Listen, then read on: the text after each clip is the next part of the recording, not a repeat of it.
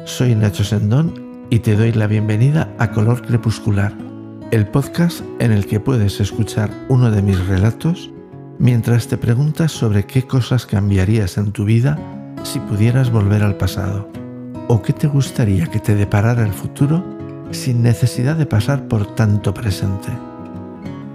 El viaje de P tiene un origen y un destino muy diferentes. Inicialmente, tenía que ser una reflexión sobre lo que significa ser una persona culta. Parece que todos estamos de acuerdo en que alguien lo es si posee amplios conocimientos de literatura, artes plásticas, historia, música, cine, ya no tanto de política, pero ¿qué pasa con la ciencia?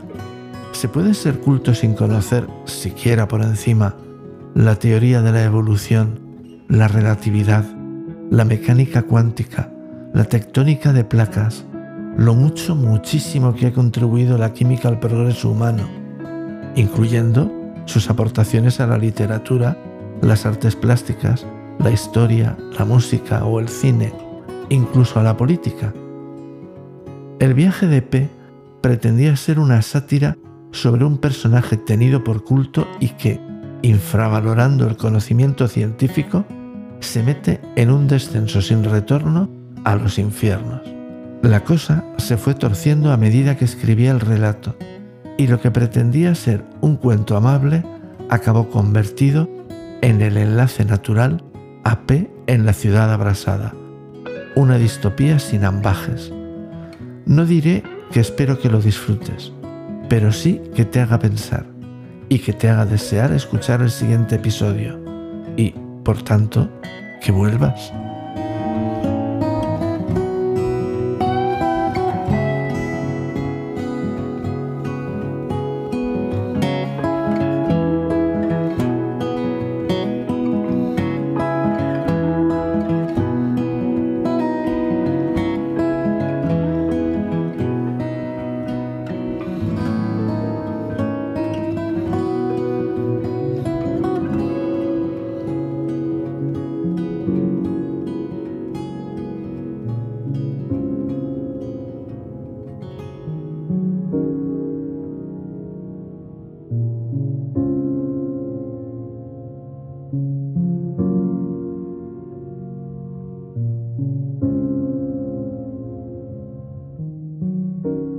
A P le estimula pasearse por los diminutos resquicios que quedan entre las costuras de la realidad.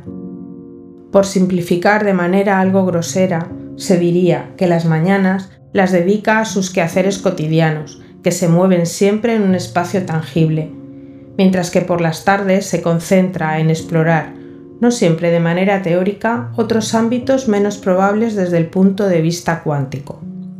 Por ejemplo, durante un tiempo y tras un análisis exento del necesario rigor científico e ignorante de los efectos Venturi y Coanda o las leyes de Newton, se convence de que para que un ser humano pueda volar solo son precisas dos cosas, a saber, recubrir su cuerpo del material adecuado y moverse muy deprisa. Naturalmente, volvemos a sintetizar en exceso, pues dedica tiempo, recursos y esfuerzos no solo a llegar a esa conclusión, sino también a encontrar la manera de conseguir ambas cosas. Como a cualquier otra persona que haya pasado por el mismo trance, la primera idea que le viene a la cabeza es la de adherir a su cuerpo plumas de ave.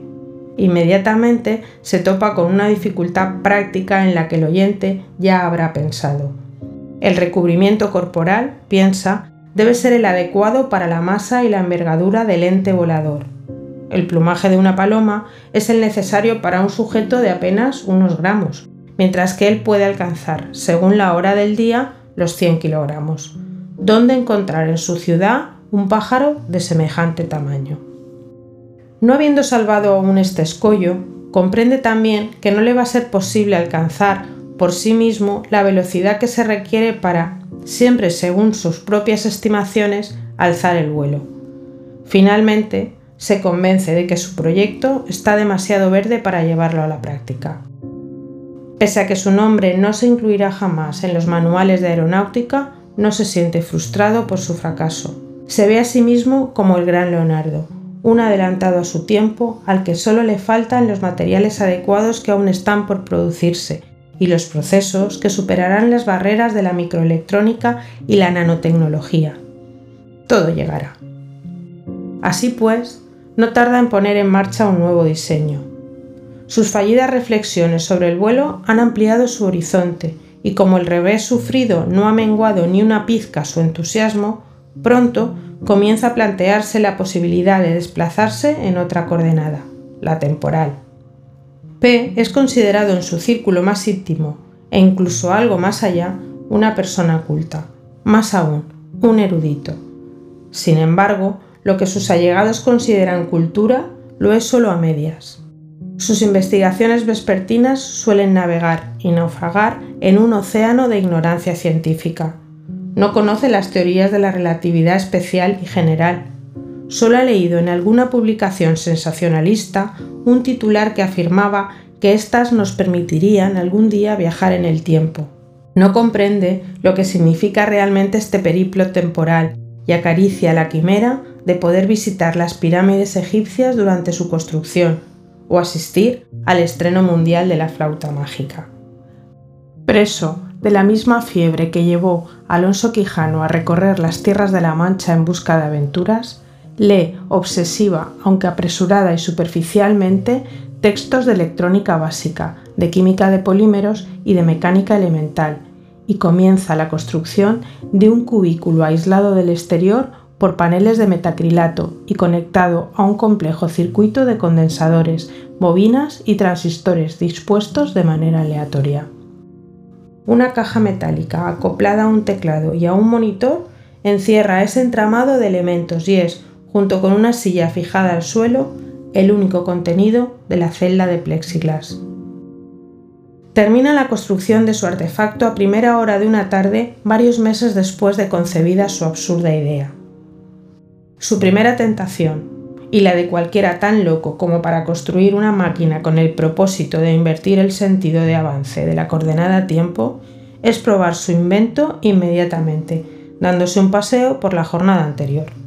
No lo hace, opta por la gratificación aplazada y dedica el resto del día a decidir el momento al que desea viajar.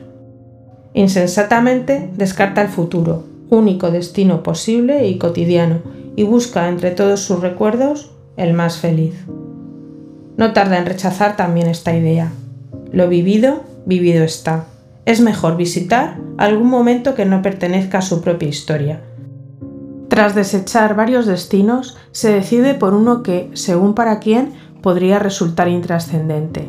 No así para él, que lo considera uno de los hitos clave de la historia reciente. 5 de julio de 1954. Elvis graba That's Alright Mama en los estudios de la discográfica Sun Records de Memphis. Ahí empieza la leyenda. Se acomoda en la silla, teclea los datos pertinentes y pulsa la tecla de ingreso. Durante un instante no parece ocurrir nada, pero los circuitos comienzan a recalentarse y, como no ha tenido la precaución de instalar fusibles, alguno de los elementos acaba por desprender un humo hediondo y negro como el alma de un usurero. Trata de desconectar el artilugio y, comprende que no puede hacerlo porque ha colocado las conexiones eléctricas fuera de la jaula. A tientas y a un paso de la asfixia consigue abrir la puerta, cuyo mecanismo del mismo material termoplástico tarda en ceder a sus esfuerzos. Cuando por fin consigue salir, sigue en su habitación, aunque esta es una estancia diferente, austera. No hay televisor, ordenador o libros. Desesperadamente busca la forma de encontrar la fecha y no halla en toda la casa que le resulta irreconocible indicio que le permita averiguarla. Inquieto, sale a la calle y lo primero que nota es una bofetada de calor abrasador. El asfalto parece derretido y las calles están vacías. Frente a él se encuentra el viejo edificio de correos y en él un rótulo luminoso le informa de la fecha y la hora. El día coincide con el del inicio de su viaje y la hora unos minutos más tarde. se ha desplazado exactamente lo mismo que si se hubiera quedado sentado cómodamente en su sofá. Salvo que todo ha cambiado.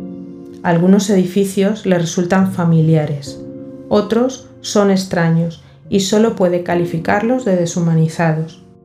Incluso aquellos que forman parte de sus recuerdos parecen haber perdido su encanto anterior y se funden con los nuevos en un paisaje urbano desolador.